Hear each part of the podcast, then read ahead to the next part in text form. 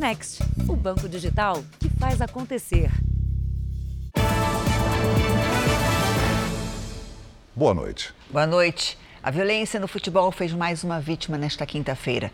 Desta vez, um homem foi morto durante uma briga entre torcedores do Corinthians e do São Paulo. O torcedor flagrado agredindo a vítima está preso. A cena foi gravada pela câmera acoplada ao uniforme de um policial.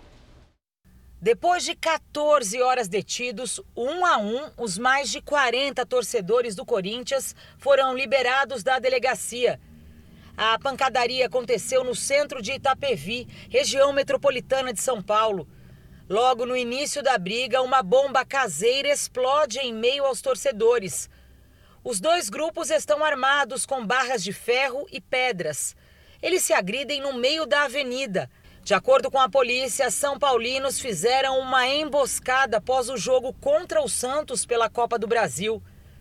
Eles monitoraram o trajeto de 55 quilômetros feito pelos corintianos que voltavam do estádio. A briga durou menos de 10 minutos até que a polícia militar foi acionada. Quando a PM chegou, o torcedor são paulino assassinado ainda estava sendo agredido por um corintiano. A câmera corporal de um policial registrou a imagem. O homem de 27 anos espanca o São Paulino David Rodrigo, de 18 anos. Ferido com gravidade, o jovem não resistiu. Segundo a polícia, o agressor é Augusto Mesquita Piaulino. Ele teve a prisão decretada, mas nega que seja o agressor. A fotografia que foi mostrada para a defesa era de um torcedor que vestia um tênis branco. E eu mostrei para a autoridade policial que ele estava com um tênis azul, descartando até a possibilidade, acredita a defesa, de não ser esse torcedor que efetivamente desferiu esse golpe que vitimou esse torcedor. A polícia apreendeu 30 barras de ferro e o ônibus será periciado. Os investigadores vão analisar outras imagens para descobrir se mais torcedores agrediram a vítima. Casos de violência entre torcidas voltaram a acontecer em várias regiões do Brasil. Nas brigas mais recentes, pelo menos uma terminou em morte, além da que aconteceu nessa madrugada. Cerca de 200 torcedores do Corinthians e do Goiás se enfrentaram em plena marginal Tietê, em São Paulo, no último fim de semana. Um homem foi agredido com barras de ferro e bastões de madeira. No Rio Grande do Sul, a partida entre o Botafogo e o Internacional terminou com briga e confusão entre os atletas no Beira Rio. Casos de violência dentro e fora do campo estão ficando cada vez mais frequentes. A gente tem toda a situação de estar tá saindo de uma pandemia, das pessoas terem ficado quase três anos em casa. Os jogos de futebol, realmente, a liberação das torcidas foram as últimas. Então, essas violências já estavam lá dentro internas, né? Um torcedor do Brasil de Pelotas, de 33 anos, segue internado nesse hospital após ser ferido em uma confusão entre torcedores e policiais. O homem passou mais de um mês na UTI. Eu sei que cada vez que eu vejo algum vídeo, alguma coisa dessas pessoas, que monstruosidade eles fizeram com meu filho. Em Goiás, dois adolescentes que vestiam roupas do Vila Nova foram espancados por cerca de 10 torcedores do Atlético Goianiense. No Paraná, o caso foi ainda mais grave. Um torcedor do Curitiba, de 25 anos, morreu no hospital depois de se envolver em uma confusão com torcedores do Palmeiras. A violência nos estádios e arredores volta a preocupar as autoridades. Aqui no Rio Grande do Sul, em todo o ano passado, foram registrados 31 casos de injúria, conduta condutas inconvenientes, desacatos e tumultos. Em 2022, já são 24 ocorrências e ainda estamos na metade do ano. Ao lado de um processo de conscientização coletiva, é importante que também haja uma ação efetiva de responsabilização daqueles torcedores que insistem em investir contra a, a ordem jurídica. Veja agora outros destaques do dia. Ex-ministro da Educação Milton Ribeiro é libertado por ordem de desembargador. Governo prepara mudanças no Auxílio Brasil, na ajuda aos caminhoneiros e no Vale Gás. Procurador que agrediu a chefe é preso em São Paulo. Cinco pessoas ficam feridas em ataque a banco no interior de Minas Gerais. E mãe e filha envolvidas em assassinato. O motivo do crime: 700 mil reais.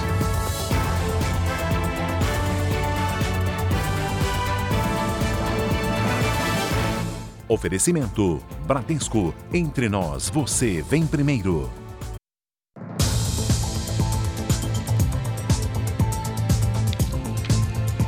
A polícia prendeu hoje o procurador que agrediu com socos e chutes a chefe, também procuradora, no interior de São Paulo. Eram 9h40 da manhã quando Demétrios Oliveira foi preso nesta clínica psiquiátrica em Itapecerica da Serra, na Grande São Paulo. Ele entrou na viatura carregando uma sacola de roupas. No momento em que os policiais chegaram, o procurador estava em consulta médica. Quem internou ele ontem foram os familiares, né? Durante as investigações, verificamos que a noiva e os familiares foram buscá-lo ontem na cidade de Registro pela manhã. Veio calado desde o momento em que saímos da clínica até a chegada aqui na, na delegacia geral. O acusado foi levado para a divisão de capturas da polícia, que fica na capital paulista. Confio no Poder Judiciário.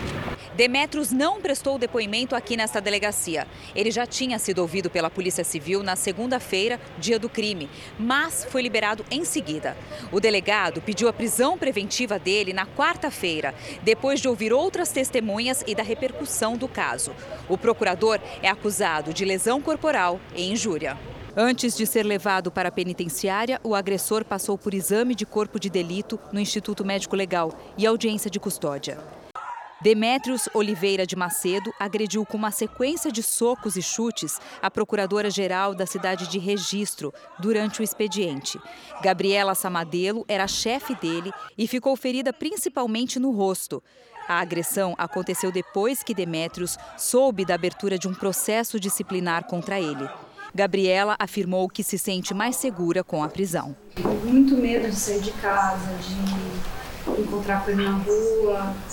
É, minha família me ligava, dizia não sai porque se você encontrar com ele ou se ele estiver passando de carro vai te atropelar ou se ele tiver uma arma ele vai disparar contra você. Agora eu tô mais tranquila. Em Minas Gerais, assaltantes fortemente armados invadiram Itajubá, no interior, para roubar um banco. Foi durante a madrugada. Cinco pessoas ficaram feridas.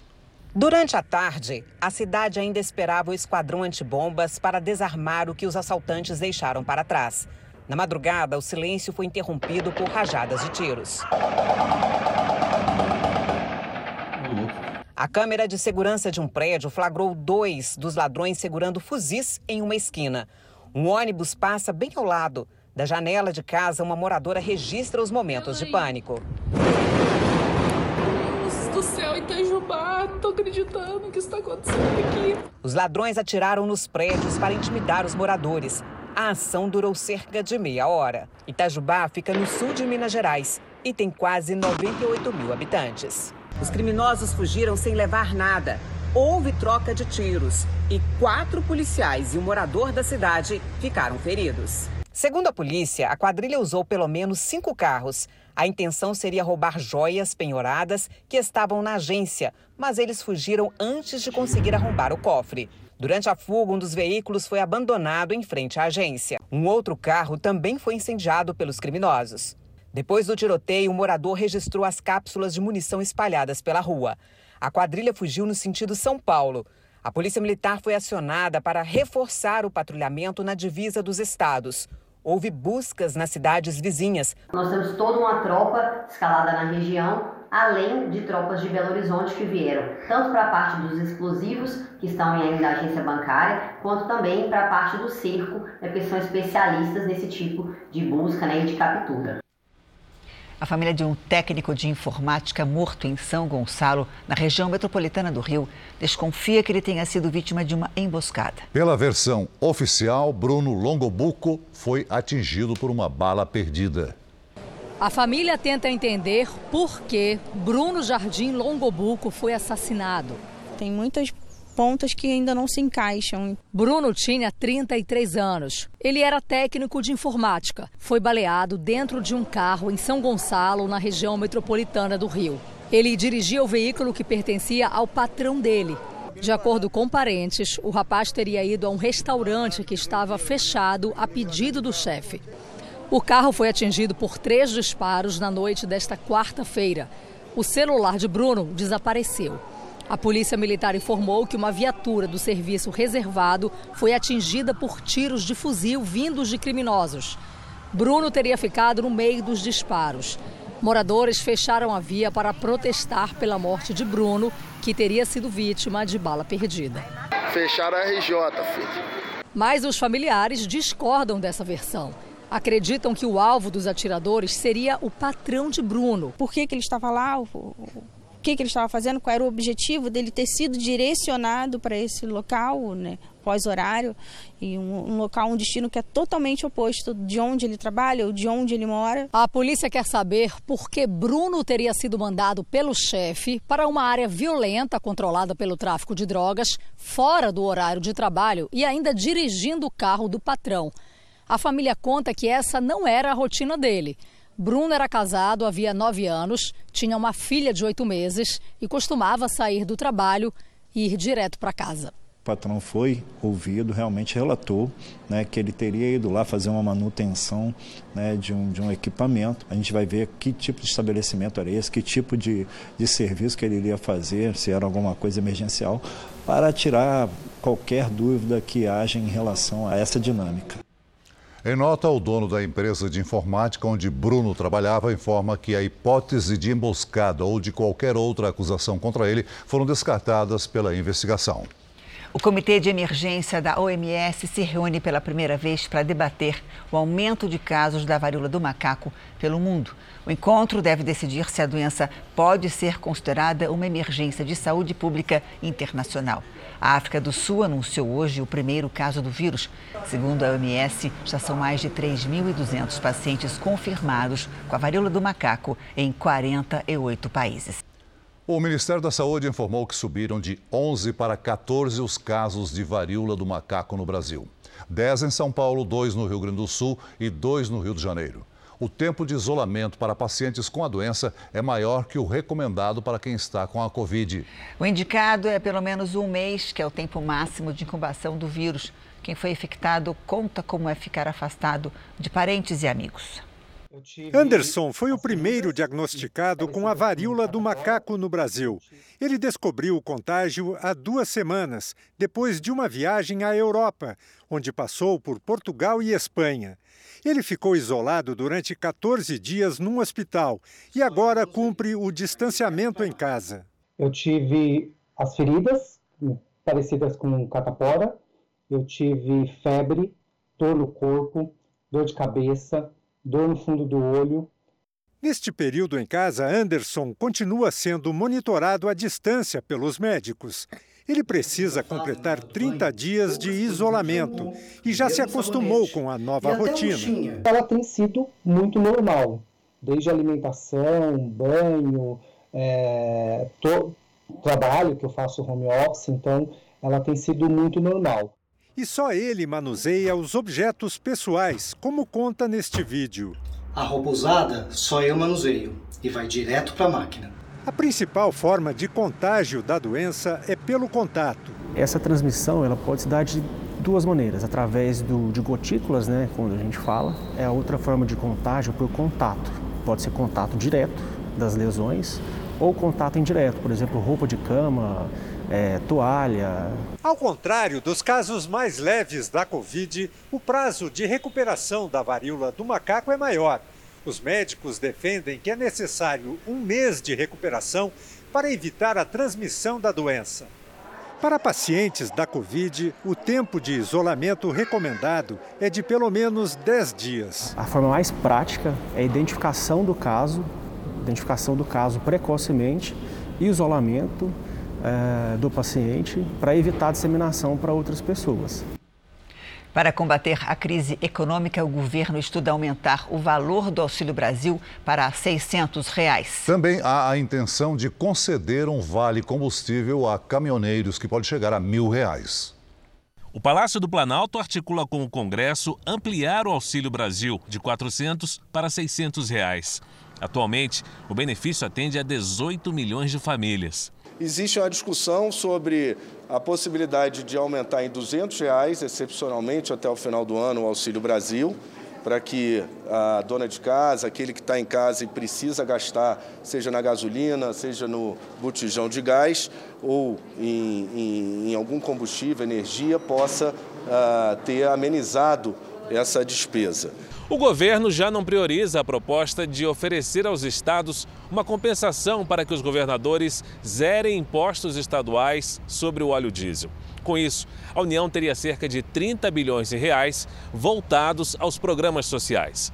A alternativa de conceder o benefício direto às famílias e aos caminhoneiros agrada ao Planalto e permitiria amenizar os efeitos da crise econômica sobre a população.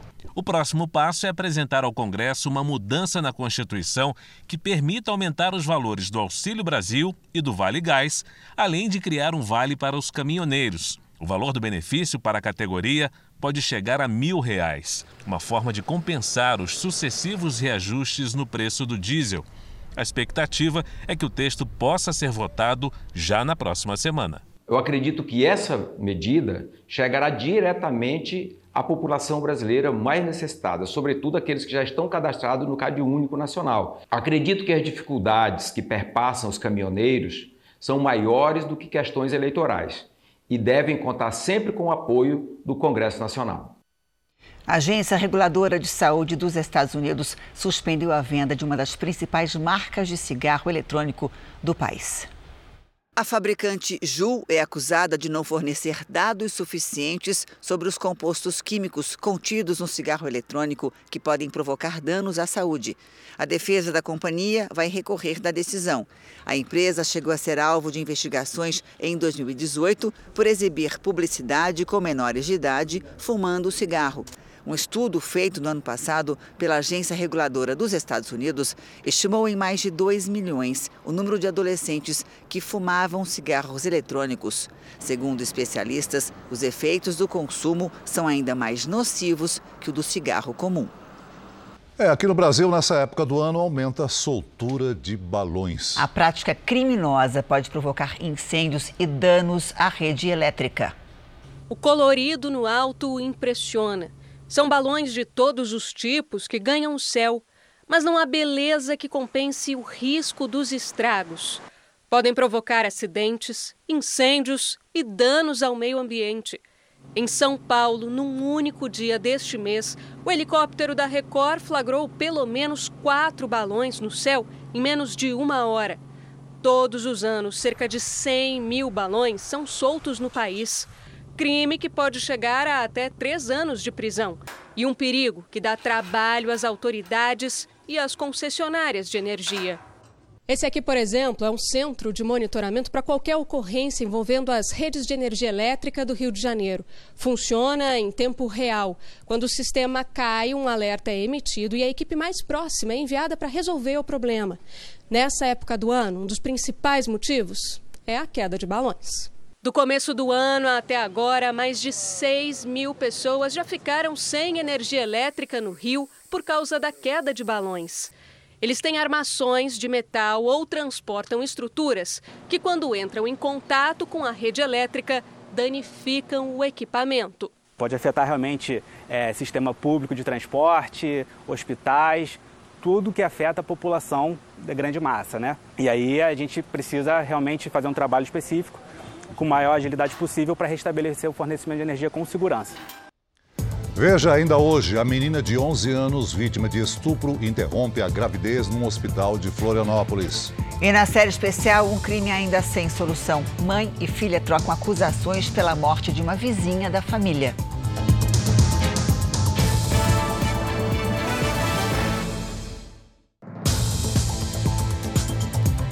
A arrecadação federal bateu recorde em maio. O valor com impostos e outras receitas passou de 165 bilhões de reais, um avanço de 4,1% em relação ao mesmo período do ano passado. É o maior resultado para o mês de maio em 28 anos. Os dados foram divulgados pela Receita Federal. No acumulado do ano, a arrecadação federal já ultrapassou 900 bilhões de reais. Uma atleta americana passou mal durante uma prova do Mundial de Nado Sincronizado e foi salva pela treinadora. Anita Álvares desmaiou e ficou quase dois minutos sem respirar debaixo d'água. Foi depois da apresentação no torneio internacional na Hungria. Para evitar o afogamento, a treinadora pulou na piscina e resgatou a atleta.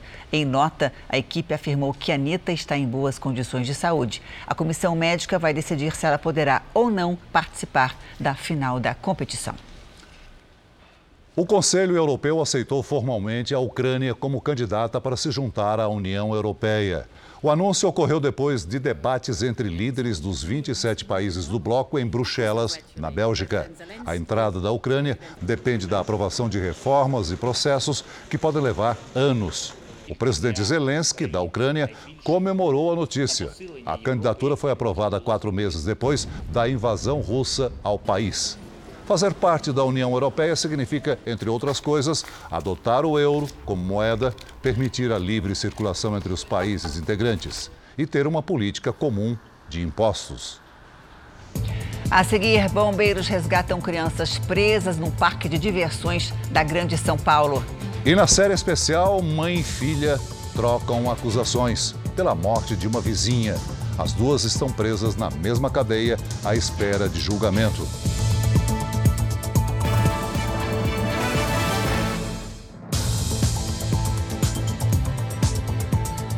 Doze crianças ficaram presas num brinquedo num parque de diversões da Grande São Paulo. Elas foram resgatadas pelos bombeiros.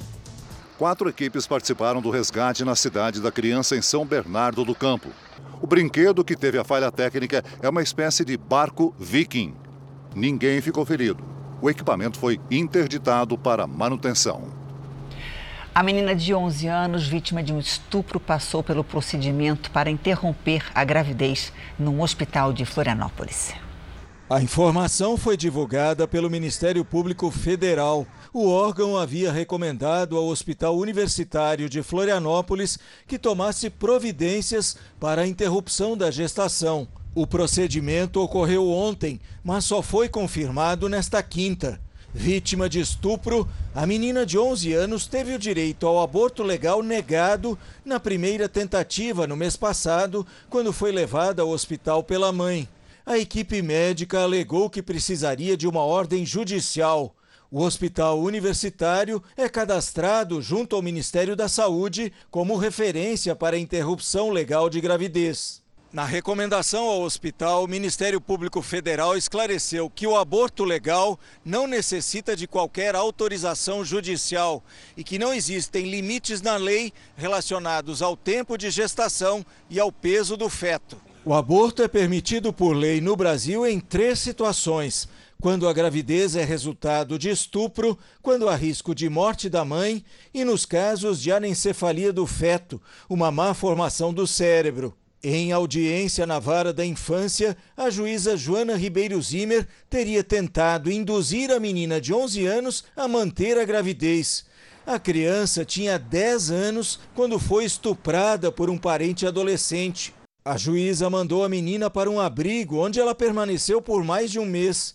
Depois da repercussão do caso, o Conselho Nacional de Justiça recebeu quatro representações contra a juíza e agora investiga a conduta da magistrada. A Associação dos Magistrados Catarinenses disse que a juíza Joana Ribeiro Zimmer não vai se manifestar sobre esse assunto. O Hospital Universitário não se pronunciou, alegando que o caso segue em sigilo de justiça. Nós voltamos em 30 segundos. E na sequência você vai ver: homem diz à polícia de São Paulo que participou das mortes de Bruno Pereira e Dom Phillips e acaba preso. Nove pessoas foram presas no interior de São Paulo suspeitas de cometer fraudes relacionadas ao IPTU. Ainda era madrugada quando equipes da Polícia Civil saíram às ruas. Neste prédio, no centro de Limeira, os policiais encontraram o principal alvo da operação. Maicon Douglas de Araújo trabalha na prefeitura da cidade. Para a polícia e o Ministério Público, ele usava o cargo na Secretaria Municipal da Fazenda para chefiar um esquema de fraudes tributárias e falsificação de documentos. O prejuízo estimado é de pelo menos 3 milhões de reais aos cofres públicos. De acordo com essa etapa das investigações, as irregularidades eram cometidas por servidores municipais e por pessoas que faziam o intermédio com contribuintes que tinham dívida ativa com o município. A organização criminosa atuava de duas formas: na transferência irregular de imóveis e no cancelamento indevido de impostos, como o IPTU, por exemplo. Eles alteram os cadastros dos imóveis para tomar posse de imóveis que eram de alguém que faleceu e não deixou herdeiros. A segunda maneira de agir, eles promoviam o cancelamento dos tributos. Teve IPTU de 60 mil reais cancelado, relativo a apenas um imóvel. O padrão de vida de Maicon chamou a atenção dos investigadores por ser incompatível com o salário que ele recebe na prefeitura. Entre os bens estão apartamento, carro e até uma chácara. R$ 19.500 em espécie foram apreendidos na casa do servidor. Além de Maicon, outros oito suspeitos foram presos. Três estão foragidos. Podem ter penas que começam de 14 anos de reclusão, com a somatória de todos esses crimes, podendo extrapolar até 100 anos de reclusão. A polícia agora se concentra nos contribuintes que se beneficiavam com o esquema. Cerca de 170 pessoas são suspeitas de pagar para terem taxas e impostos cancelados. Entre elas estariam empresários da região. O não recebimento traz prejuízo para toda a administração. São recursos que nós deixamos de investir na saúde, na nossa educação, né, em tantas outras áreas importantes da administração. A defesa de Michael Douglas de Araújo não foi localizada. Um quarto suspeito de envolvimento no assassinato de Bruno Pereira e Dom Phillips está na carceragem da Polícia Federal em São Paulo. Ele se entregou à polícia nesta quinta-feira. Gabriel Dantas se entregou à polícia no centro da capital paulista. Ele confessou que pilotava o barco onde também estava Amarildo, principal suspeito pelas mortes. O homem de 26 anos diz que foi ele também quem espalhou os pertences pessoais de Dom e Bruno pela mata. Eu peguei as coisas deles, né, e eu espalhei. Espalhou onde? Espalhei lá por dentro. Na mata? É, foi que foi, acho que foi o primeiro que conseguiram achar, né? Quem eram os outros dois que estavam pelado? Eu não sei, sabe? Sei que um era, era parente dele. O outro, um era eu parente não conheço dele. esse pessoal lá não, eu só tava com uma semana lá. De acordo com a polícia, uma testemunha confirmou que ele chegou a São Paulo há dois dias, vindo da região norte do país. Ele relata com muita riqueza de detalhes o que ele eh, fez durante o período em que ele foi até a Atalaia do Norte, e depois o que houve ali eh, juntamente com um indivíduo que ele conheceu num, ali num local e ele participou então eh, do, dos atos que culminaram com a morte, o homicídio duplo Gabriel agora vai ser ouvido pela Polícia Federal. No depoimento à Polícia Civil, ele contou que no dia do crime estava bebendo com Amarildo quando foi chamado para pilotar a canoa. O homem preso nesta quinta disse que não sabia que o objetivo do pescador era assassinar Bruno e Dom. Em um trecho do depoimento, Gabriel afirma que Pelado matou Dom porque o jornalista havia mexido com a mulher do pescador. Até o momento, quatro pessoas estão presas por envolvimento nas duas mortes. Três confessaram participação, além de Gabriel Dantas, Amarildo Oliveira, conhecido como Pelado, e Jefferson da Silva Lima. Outras pessoas estão sendo investigadas. O corpo do jornalista inglês Don Phillips já está no Rio de Janeiro. Hoje, os restos mortais dele e de Bruno Pereira foram finalmente entregues às famílias. Os corpos de Dom Phillips e Bruno Pereira foram liberados no início da tarde em Brasília. Um avião da Polícia Federal deixou o aeroporto da capital às duas da tarde e pousou no Rio de Janeiro, onde a família do jornalista britânico aguardava. Já no Recife, parentes receberam o corpo de Bruno Pereira. Todas as informações colhidas pela perícia nos corpos vão ser usadas para saber exatamente como foi o crime, sendo confrontadas com os depoimentos dos envolvidos. Um exemplo é o número de tiros. Segundo a perícia, dois atingiram Bruno e um atingiu Dom. Mas os acusados pelos assassinatos informaram ter dado quatro tiros ao todo. A resposta pode estar em outra perícia que começou hoje no Amazonas, no barco em que Dom e Bruno viajavam quando foram assassinados no Vale do Javari. As informações colhidas devem ser digitalizadas para que seja montado em um ambiente virtual o cenário do crime. Essa perícia também é importante é, para que nós possamos entender até o local em que cada um se encontrava na embarcação, a gente pode conseguir identificar mais ou menos a distância dos disparos, pode identificar se houve algum embate entre as embarcações. A família de Dom Phillips agora prepara a despedida ao correspondente inglês. O Pedro Paulo Filho tem as informações ao vivo, direto do Rio de Janeiro. Oi, Pedro Paulo, boa noite para você. Pois é, Janine, uma boa noite para você, boa noite a todos. Olha, dois cunhados do jornalista acompanharam a chegada do corpo nessa tarde aqui no Aeroporto Internacional do Galeão. Eles receberam o caixão lacrado e logo em seguida encaminharam para o carro de uma funerária. Os agentes também entregaram a aliança do inglês. Antes de se mudar para Salvador, onde vivia com a mulher, Dom Phillips morou no Rio de Janeiro. A família informou que a despedida vai acontecer no domingo em um cemitério da região metropolitana aqui do Rio. Nessa cerimônia, os parentes pretendem fazer um pronunciamento e logo em seguida o corpo será cremado. O corpo do indigenista Bruno Pereira, trazido para o Rio no mesmo voo da Polícia Federal, foi levado para o Recife. Janine e Celso. Obrigada, Pedro Paulo. A Suprema Corte Americana derrubou uma lei do estado de Nova York que tentava limitar o direito dos cidadãos de carregar armas para autodefesa. A decisão terá impacto em todo o país. Foram seis votos a favor e três contra. A legislação estadual de Nova York apenas autoriza uma pessoa a carregar armas na rua, caso houvesse uma justificativa para a autoproteção. Agora, a Suprema Corte decidiu que essa lei vai contra a Constituição do país. O tribunal tomou a decisão usando como base o caso de dois americanos que foram impedidos de ter uma licença para a prática de tiro ao alvo e caça.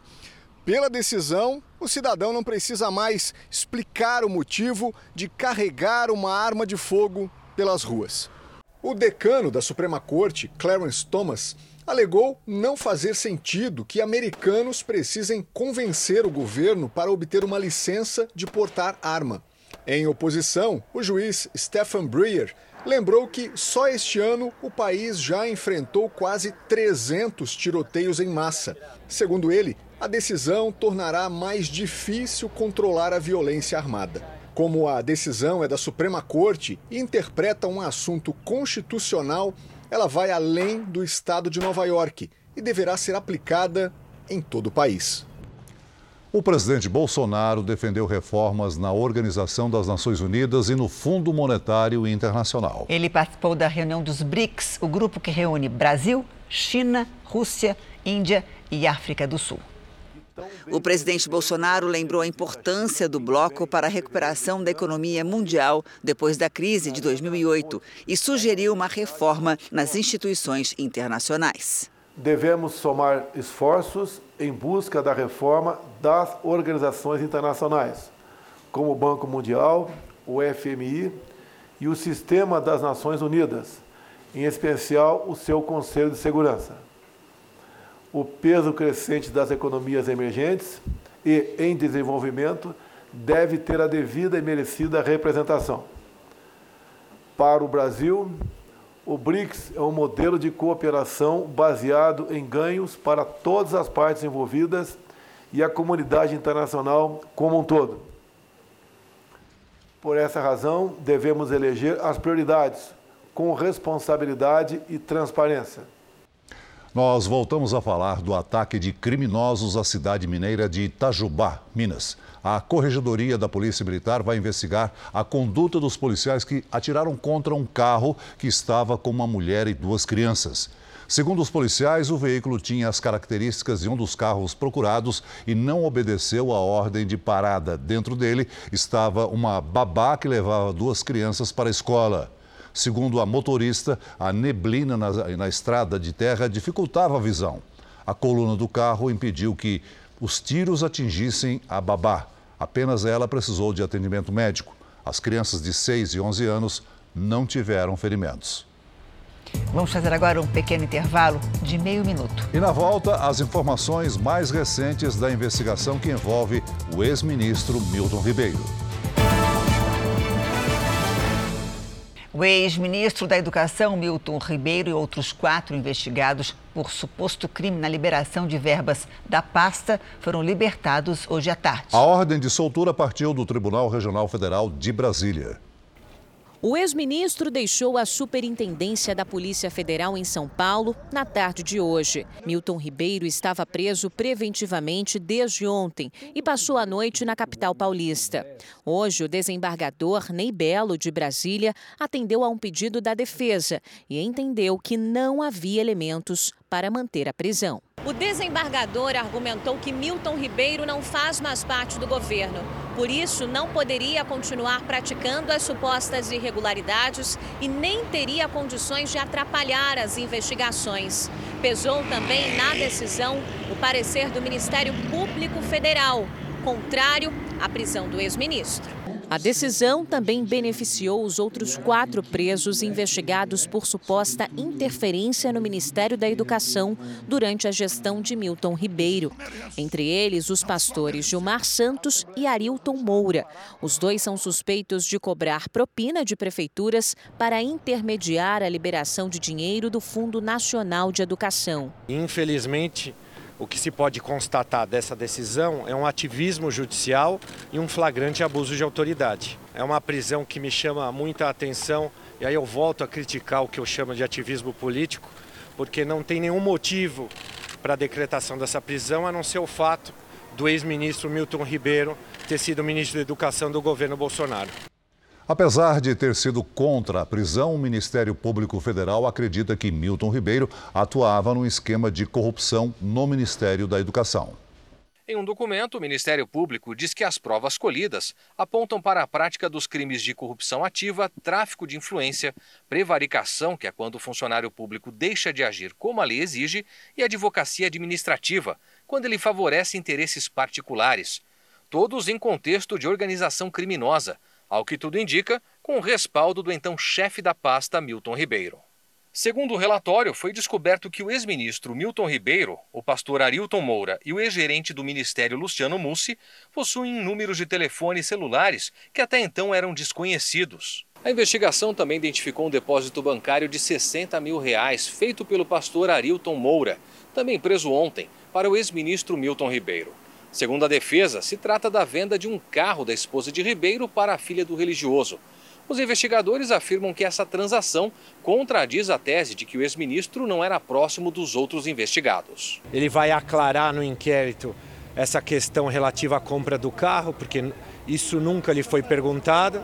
Então ele vai explicar isso de forma detalhada, juntar todos esses documentos, para que não pairem dúvidas que aquilo foi um negócio, foi um negócio lícito e que ele de forma alguma cometeu qualquer tipo de crime desses que lhe imputam. O parecer do Ministério Público também reproduz documentos, comprovantes, notas fiscais e depoimentos de prefeitos sobre o suposto esquema de corrupção no MEC. Segundo um dos relatos, o pastor Arilton, além de passagens aéreas, teria solicitado 100 mil reais para obras missionárias da sua igreja em troca da liberação de verbas para um evento no interior de São Paulo. Em meio aos desdobramentos da operação, a Polícia Federal afirmou que abriu um procedimento interno para apurar uma eventual interferência nas investigações contra o ex-ministro e suposto tratamento diferenciado que ele teria tido na carceragem. O delegado do caso, Bruno Calandrini, disse a colegas que a investigação teria sido prejudicada em razão de tratamento diferenciado dado a Ribeiro. Os policiais também investigam ameaças feitas ao juiz Renato Borelli, que determinou a prisão do grupo. Também hoje, senadores da oposição afirmaram ter conseguido as 27 assinaturas necessárias para a criação de uma comissão parlamentar de inquérito destinada a investigar as denúncias de corrupção e tráfico de influência no Ministério da Educação. O presidente Jair Bolsonaro voltou a comentar a prisão do ex-ministro Milton Ribeiro na live de hoje. Eu falei lá atrás que botava a cara no fogo por ele, né? Eu exagerei, mas eu boto a mão no fogo pelo Milton, tá? Assim que eu boto todos os meus ministros, porque o que eu conheço deles, né, a vivência, etc., dificilmente né, alguém vai fazer um, cometer um ato de corrupção. Depois de dois anos, as festas juninas voltaram com tudo nas regiões norte e nordeste do Brasil. É, os eventos devem movimentar cerca de 2 bilhões de reais. A volta das festas juninas deixou o sanfoneiro mais animado do que nunca. pra ver se um dia descanso feliz. Na pandemia, músicos como Vitório ficaram sem se apresentar. Dois anos de prejuízo para quem fatura, principalmente nesta época do ano. A gente vê a mobilização de músicos, cantores nordestinos, todo mundo voltou a ensaiar, todo mundo voltou a, a, a fazer festa, o povo voltou para as ruas. Com o retorno dos festejos, só aqui na Bahia foram criadas mais de 40 mil vagas de empregos temporários. Hotéis, bares, restaurantes, tudo cheio. A gente prevê que, pelo menos para o segmento das lojas, a gente tem aí em torno de 30% de incremento nas vendas. Aí a gente parte para os restaurantes, onde a gente já tem um percentual maior, cerca de 40%, 50%. E a presença dos turistas favorece também quem vive do mercado informal. Traz um faturamento melhor, né? Aqui na minha barraca. As festas juninas devem movimentar cerca de 2 bilhões de reais nos principais destinos do país. Aqui em Salvador, o centro histórico é um dos locais mais procurados. E para divertir tanta gente, cerca de 400 artistas foram contratados. As apresentações vão até domingo, para a alegria dos visitantes e também de quem põe o público para dançar.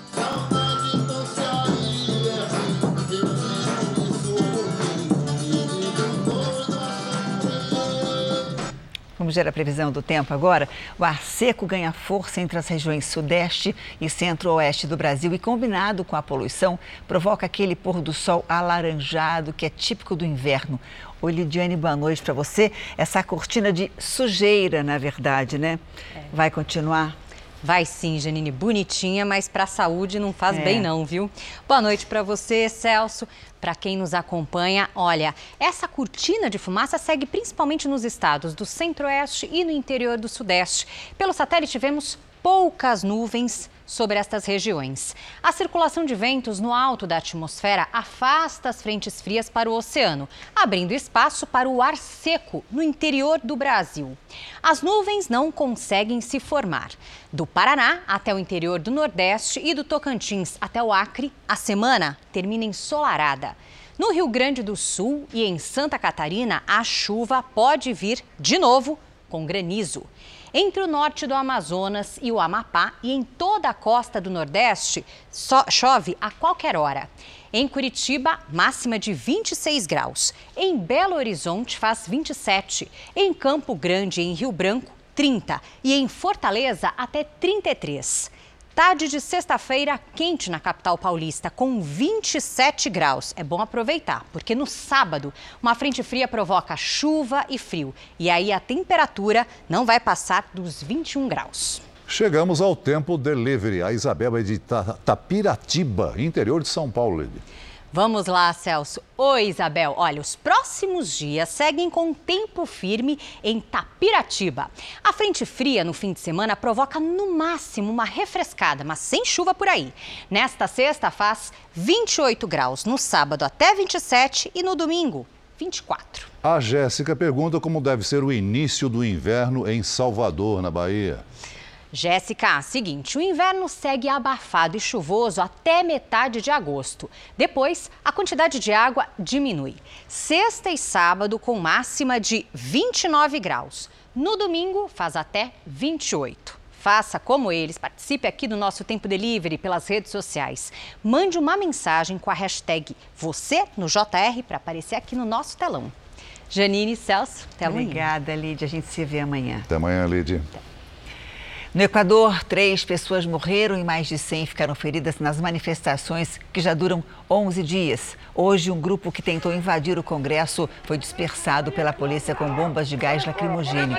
As manifestações contra o alto preço dos combustíveis se concentram em Quito, que é a capital do país.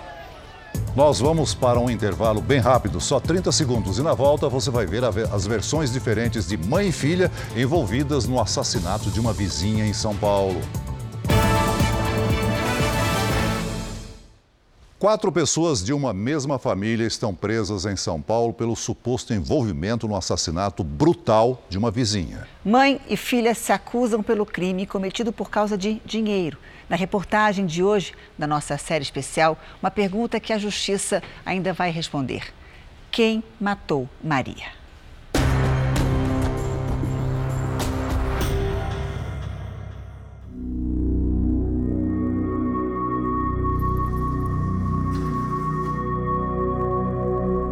Uma senhora presa, desesperada, marcada pela vida.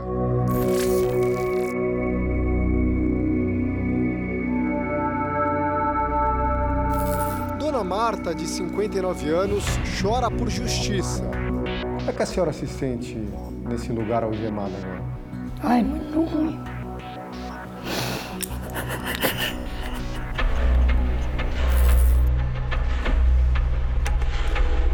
Mas por trás da aparente fragilidade, existe uma mulher acusada de ter planejado o assassinato de uma vizinha. A senhora já mandou matar alguém na vida? Nunca na minha vida. Nunca, nunca. Maria Francisca Andrade morreu aos 66 anos em abril de 2021. Era viúva e sem filhos. Foi morta por um homem quando entrava em casa e encontrada no quintal com um ferimento na cabeça. Poucos meses antes, Maria havia recebido 700 mil reais pela desapropriação de um terreno onde hoje acontecem as obras do Rodoanel de São Paulo. Aqui no bairro, na zona norte de São Paulo, praticamente todo mundo ficou sabendo da indenização valiosa que Dona Maria recebeu, inclusive Marta, que fez de tudo para conquistar a confiança da vizinha. Ela vinha aqui na casa de Maria visitá-la o tempo todo, acompanhava em todo lugar que ela fosse, cozinhava almoço e jantar para a idosa, inclusive estava atenta a qualquer cuidado necessário. Mas por trás da aparente boa ação, existia um plano para ficar com o dinheiro da vítima. Ela se tornou uma pessoa pendente da Marta. Por quê? Porque ela achava que a Marta, até ela falava para os vizinhos que a Marta estava cuidando dela muito bem. Eu ia lá, perguntava se ela estava tudo bem, ajudava ela um pouco a arrumar as coisas dela, estava meio bagunçado. E nós ficava conversando, sabe, dos animais, dos gatos, os planos dela. Mas a polícia suspeitou que Marta envenenava a comida servida a Dona Maria.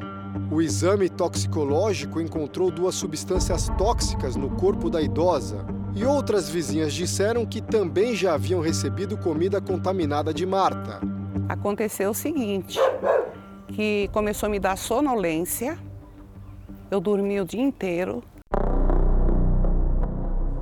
depois a polícia soube que Fabiola, filha de Marta, havia comprado um carro a prestações com os documentos de Dona Maria, que descobriu a farsa alguns dias antes de ser encontrada morta.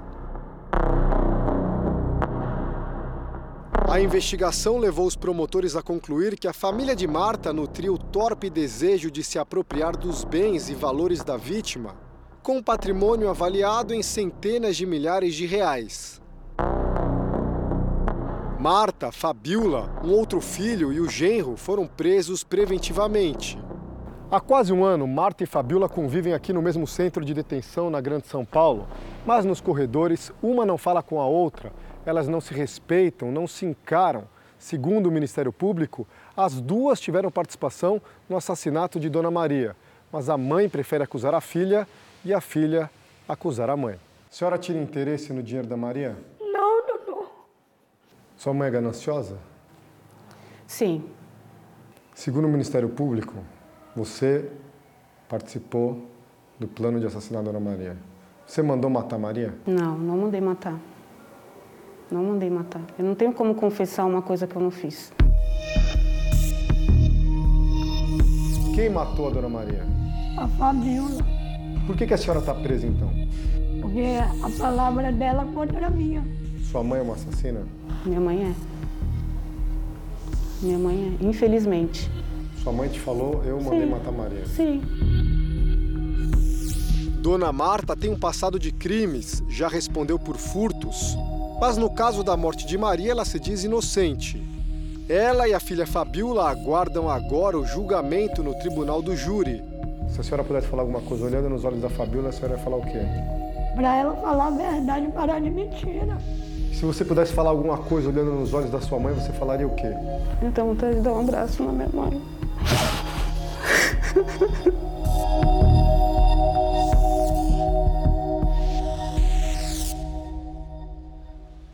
Jornal da Record termina aqui. A edição de hoje na íntegra e também a nossa versão em podcast estão no Play Plus e em todas as nossas plataformas digitais. À meia-noite e meia tem mais Jornal da Record. Fica agora com a série Todas as Garotas em Mim. E logo em seguida tem Amor Sem Igual. Boa noite para você e a gente se vê amanhã. Boa noite.